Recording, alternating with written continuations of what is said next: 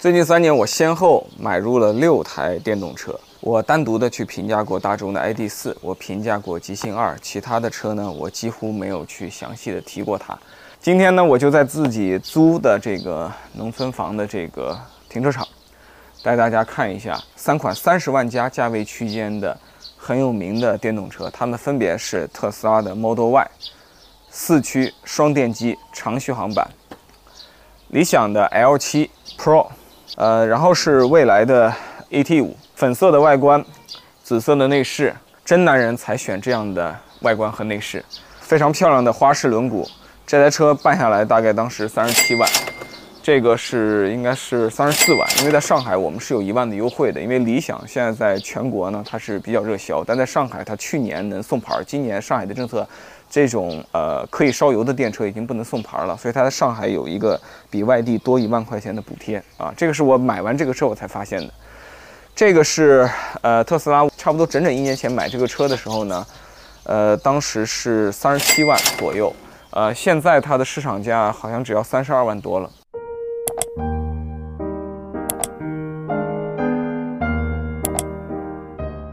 啊，这也展示了特斯拉最近一年在中国的定价策略的巨大变化。说完了这些宏观的大家关注的东西呢，我就开始一一的跟大家讲讲我对这些车的看法。呃，我不是一个职业的车评人，啊，但我以前最早做了好几年产品经理，然后我又做了好多年的汽车的营销，然后我自己显然是一个累计已经买了大概十台左右的油车和电车的资深的用户，所以我呢今天试图更多的。站在一个用户的角度，一个产品经理的角度，我只讲体验，我基本上不会跟大家谈任何的技术的东西。但是透过这个体验呢，我可能会跟大家讲一讲我背后对这些企业、这些品牌的一些思考。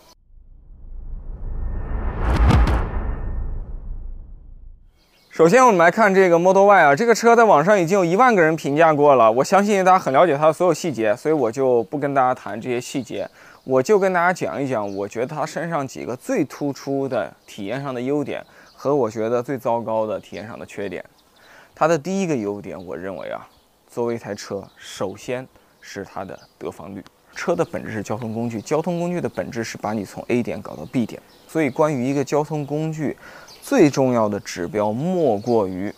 你对人和货物的承载能力。这个车特别棒的就是它首先前面有一个前备箱，大家肯定都看过了啊。然后它有一个体面的，还算体面的前排的这个空间。然后它有一个，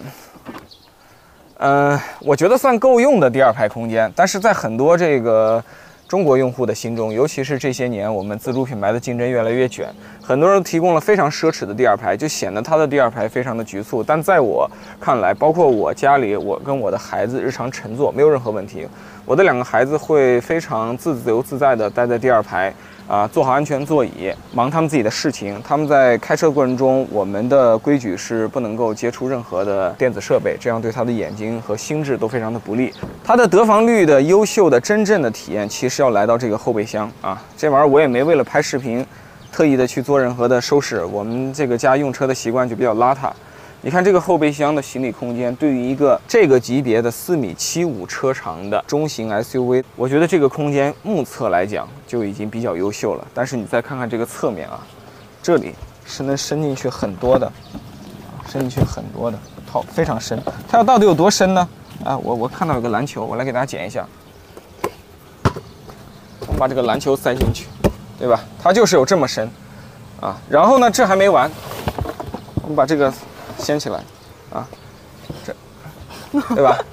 这儿有这么大的这个空间啊，这就是这个 Model Y 真正的、真正的最优秀之处。很多车评人、媒体根本就没搞明白这个车真正的用户体验好在哪里，这是它最好的地方啊。它在这个呃乘坐承载能力特别优秀的情况下呢，它把它的这个车长、车宽、车高都控制得非常好啊，它的车宽。不像今天的很多的中国的一些中高端的电动车，动不动就去到两米啊，接近两米。这个车宽还是在这个一米九左右的这个水平，一米九左右的水平就保证了相对来讲，它能够在中国、日本、韩国、欧洲、美国、澳大利亚都能够进行销售啊。有的地方觉得它有点大，但还能接受；有的地方觉得哎，它挺不错啊。总体来讲，大家都 OK。它的车长也是一样的，四米七五啊，也是我刚才说的这个状态。它几乎是一个对于全球来讲还算普遍能接受的 SUV 的车身长度，除了像意大利和葡萄牙这样的地方。好，这个车我觉得它身上的第二个亮点啊，是这个车你去开的时候真的很好开。我想把特斯拉册封成电动车中的宝马品牌。啊，过去很多的宝马迷们喜欢宝马，就是因为你开宝马的时候，别的车都只是通勤代步，开宝马是体育运动。开特斯拉有类似的感触，因为它这个方向盘的这种操控的精准性，啊，它的这个呃动力的这种响应的细腻，嗯，包括它悬架的这个支撑都是相当好的。这也是为什么你看一些专业的那个呃运动车媒体，他们去北京的赛道、上海的赛道测这个车的圈速。啊，包括 Model 3，包括 Model Y 都在同级别是非常优秀的。那你再看这个方向盘啊，你看一些操控的细节，它的产品经理是怎么把这个操控性真正做好？这里边有非常多的讲究。首先，你底盘的调教、底盘工程得做好。其次，你看它这个方向盘比一般的方向盘的直径要小，它更给你一种赛车、卡丁车这种感觉。然后在这个方向盘上，它的这个转向比又调得很小，它的转向比差不多在一比十。或者十出头，我印象不深了。但是，一般的车很多都在十五左右。比如说那台蔚来 ET 五就在十五左右，这台理想的 L 七我目测应该是在十五、十六的水平。啊，有个别的这种老美的车，甚至在这个十七左右。这种车开起来呢，就是转向比越大，越会开起来像卡车。你过个急弯的时候，你得忽悠好几圈，适合慢慢悠悠的低速的驾驶，不慌不忙的，对吧？叼根雪茄把车开了。但是像特斯拉这样的车，它就。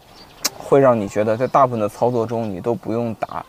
超过一圈就能够完成你的所有动作，所以它给到你更多的驾驶的信心啊。然后另一个神秘的地方就在于它的这个油门踏板啊，这油门踏板在中国非常有争议啊，刹车踏板更有争议。但我想说，特斯拉油门踏板有一个地方特别好，就是明明它动力非常残暴，但是用户呢在轻轻的踩踏它。去找到你想要的动力输出的时候，你可以做到非常随心所欲的精准的控制。我开这么多电车，呃，我买过的车中这一点做的最好的，特斯拉和极星二都能够做到。然后自主品牌中，我觉得那个智己的 L7 给我深刻的印象啊。但总体来讲，我对特斯拉这件事情上的努力脱帽致敬啊。这里我要 Q 一下那个蔚来 ET5，我上次遇到 ET5 的那些。产品经理，我就跟他们抱怨了这个事情。我说你们要好好的去比一下这两个车的油门踏板的调节，这个车的电门踏板的调节，用了一种非线性的做法，就是起步的时候你推动它的角度比较多，但是其实动力提升相当有限，因为人在零到五十、零到四十的时候，你去找那个感觉的时候，你是需要。很精细的去找感觉的，你真的速度已经起来了，你再进行中程加速，比如说六十加到九十，九十加到一百二，这个时候呢，它是屠龙刀，啊，你可以踩很少，它给更多的力，所以前半程它的变化要缓，后面的这个力加的可以急。我认为特斯拉是做了一个非常精心打造的这个曲线，但相对来讲，ET 五就更加线性，啊，这个调教风格会不利于用户。在中低速的时候去找到一个最好的这个驾控的感受。这个车还有一个地方，我觉得也是支持到它非常良好的驾控感受的，就是你看它把这个面板的 IP 面板做的整体是比较低的，而且是一个非常通透的视野，因为它前方没有这个仪表啊，没有传统的仪表，所以你在开车的时候，这个车呢上面的视野很好，往下看视野很好，前面的视觉非常简洁，用户真的是很纯粹的就握着一个小的方向盘，马路就像卡丁车的赛车场。然后我们再说一下这个车所谓的科技感和智能化，这个事儿非常难以一言概括。如果我们用功能对功能来讲，这个车肯定智能化比不过长城卫，比不过什么 smart 啊，比不过这个哪吒，比不过领跑，咱都不用跟魏小李去比了。那些人用的好多功能他都没有，那些人做好的一些地方，比如说语音，他做的也不好。但是呢，我想说的是，站在一个普通的电动车用户的角度，我觉得这车的智能化做的挺好。今儿上午还在跟一个地平线的这个专家进行音频连线，我就总结了一下，今天普通用户需要的智能化就这么几个东西。首先有一个还不错的大屏，它的这个显示色彩是逼真的，它的这个触控界面是流畅的，它的菜单逻辑是不脑残的。第二点呢，这个东西它需要有 4G 或者 5G 的宽带，能够方便的调用网络上的资源。啊，第三点呢，我觉得用户需要一个非常好的。手机能够控制的车辆进出系统。传统意义上，我们都是拿着一个车钥匙在进出车。现在特斯拉的用户特别爽的一点就是，它的手机蓝牙钥匙做的如此的好用，以至于我几乎没有见到任何特斯拉用户把钥匙放在自己身上。他要进门的时候就去拉把手，他要出门的时候就去推把手。离开这个车，它会自动的开锁以及解锁，全流程是体验非常流畅的。呃，我不确定是不是每个品牌都做的跟特斯拉这么流畅，但我可以非常跟你确定的是，那边的蔚来和理想在这点上都没有做好。你走进一台蔚来和理想，很多时候这个把手是打不开的，你得手机掏出来，解锁你的手机，打开蔚来 APP、理想 APP，然后这些门把手才姗姗来迟。呃，然后呢，我以前有一台极星，那台极星二，甚至它光是完成车和手机的蓝牙钥匙的匹配。就是一个非常大的困扰，我匹配了四五次，从来没有成功，后来我放弃了啊，所以我一直没有机会测试那个极星的这个手机蓝牙钥匙到底做得好不好啊。在这些看似非常简单、看似不值一提、非常不花哨的事情，是每个用户每天真正在用的事情，它是真正对你的用户体验非常在意、也非常有影响的事情。你像语音控制这个东西是属于叫锦上添花。我开这台特斯拉的时候，它的语音能力很一般，所以我比较少用它的语音，但是没有问题，没有问题。它不好用，我就不用，因为绝大多数的功能触手可及，绝大多数功能，自动驾驶辅助的激活、转向灯、换挡，对吧？这个一多媒体的控制，它触手可及。第四点智能化呢，就是你得有一个，呃，还算靠谱的这个 L2 自动驾驶辅助啊，特斯拉全系标配，不收你一分钱，所以我觉得没有什么好吐槽的。我没有觉得他们的自动驾驶辅助做的有多好。如果你四年前问我，他们做的很好。你今天问我，我觉得他们做的就也一般，啊，但是重要的是，它给到你了。然后对于厂家来讲，它的硬件还挺简单的，成本还挺低的，所以它没有付出太大代价就给到用户这种功能啊，我觉得嗯还不错。这个车的第四个我觉得特别大的亮点呢，是它在高性能的情况下实现了长续航，而且电池包还不大。你把这三个东西都框到一起，你会发现现在这个几乎是全球独一无二的优良品质啊！呃，即使跟这个控制的非常好的奔驰的 EQS、EQE 相比，我依然觉得呢，它还是要更胜一筹。为什么呢？你看这车，它前后双电机，功率足够大，百公里加速五点零秒，而且这个电机完全支持。通过这个增加调教，把它做到更高的功率。在这么快的加速情况下呢，它用了一个八十度左右的电池包，就实现了 CLTC 大概在六百五、六百六左右的这个长续航。而且经过我的实测呢，这个车也足以在高速上以我的风格，大概连续开四百公里左右。我这个车呢，从去年开到今年一年的时间，加权平均的长期的这个电耗是在百公里十七点八度电。啊，跟很多驾驶同版本的朋友比呢，我可能比别人要稍微的高了那么百分之十的这个电耗，啊，这是因为我开电车的时候呢，我是不做任何的行为妥协的。我过去开油车怎么开，我开电车就怎么开。我以前在高速上怎么超车，怎么去顶着一百二或者比一百二再稍微高一点去跑，我在这个车上我会一样去做。我不会认为你是电动车啊，我就对你格外的关照啊，牺牲我自己的这个驾驶体验。啊，所以在这种情况下，它拥有这样的续航，带给我的实际的帮助，就是因为我经常从上海要开车去苏州、去杭州，啊，去南京这些地方出差，这样长三角，我是特别喜欢开这车去出差的。从上海到杭州一个来回，我，呃，前一天在家里用加充桩充满电，我在杭州不用加电。如果开那台 E T 五就要充一次电，然后如果是去这个南京，啊，我基本上加满电一次可以搞到南京去。你每一次为了去寻求一次充电，哪怕是换电，你多少有一些行程中的思考成本，你有去到那地方的成本，你有在那里进行执行动作的成本，你有在那里执行完补能动作离开的成本，其实加在一起怎么着就二三十分钟肯定是要要的。那对我来讲，三十分钟还是一个非常珍贵的时间，所以从这个角度来讲，我对它的长续航能力是非常的幸福的。啊，你看非常多电动车，它做好了高性能，电耗就吃紧。做好了电耗，往往性能就非常的这个孱弱啊。然后呢，有的车实现了长续航，靠的是堆一百度电池、一百一十度电池。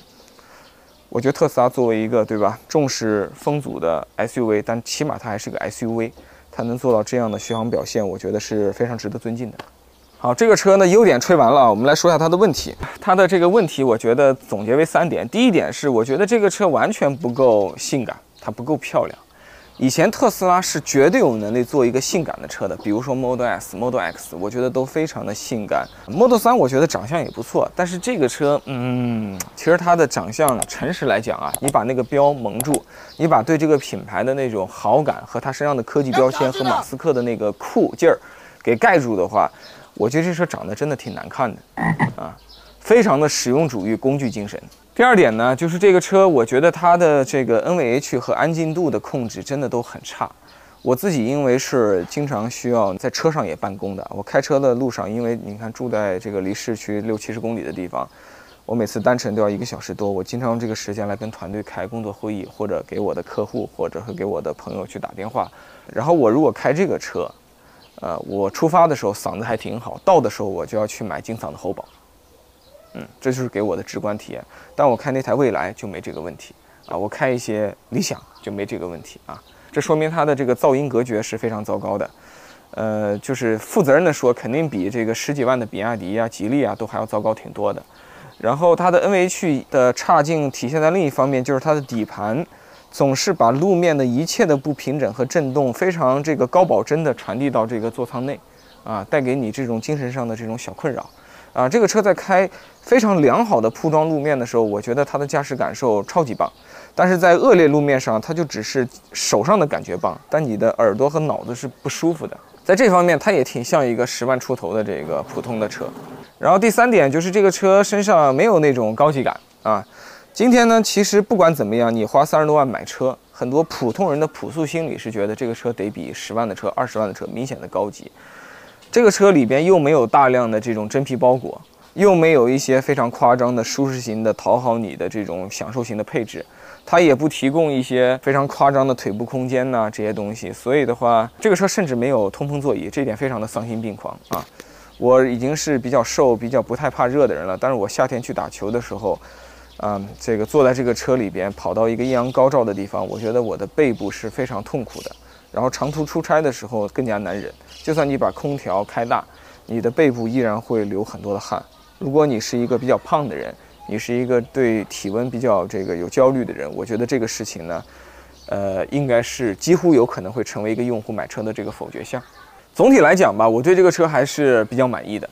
因为我觉得以它提供的科技能力、技术水平和它提供的这种实用性，还有长续航。这些因素综合来讲，我觉得三十多万的价格物有所值。我去年三十七万买的时候，我还是有一点点觉得小贵。现在它的价格已经优惠到了大概三十二万啊。对于预算呢不太吃紧的人，那个相比这个二十六万多的入门级版本，我更加推荐这个三十一二万的版本。它会让你更加不妥协的来使用电动车，在更加多的场景去自由的体验电动车。那关于它适合什么样的人呢？我觉得由于这个车在产品定义上。它就没有去打所谓的叫聚焦逻辑，它不是聚焦逻辑，它的逻辑其实是卡罗拉的逻辑、凯美瑞的逻辑、CR-V 的逻辑。通常只有一个车企真的把自己的能力做到非常强悍的时候，才会按这个逻辑来出牌。它优秀的地方是今天一个智能电动车很关键的地方，它有问题的地方是至少很多用户可以选择性妥协或者忽视的地方。所以呢，你会看到从销售的结果来讲，它在中国卖的不错。它在北美卖的不错，它在欧洲卖的不错，它在日韩卖的不错，它在澳洲和新西兰同样卖的不错。这个其实刚才说的这些全球的不同市场的不同的人是很不一样的，从审美到尺寸的需求，到体验的细节都要求不一样。但是它能够兼容他们，这足以证明这个车在产品上它的能力是做到了啊，比较全面，呃，有这个真正的水平，有真正的价格的竞争力。好。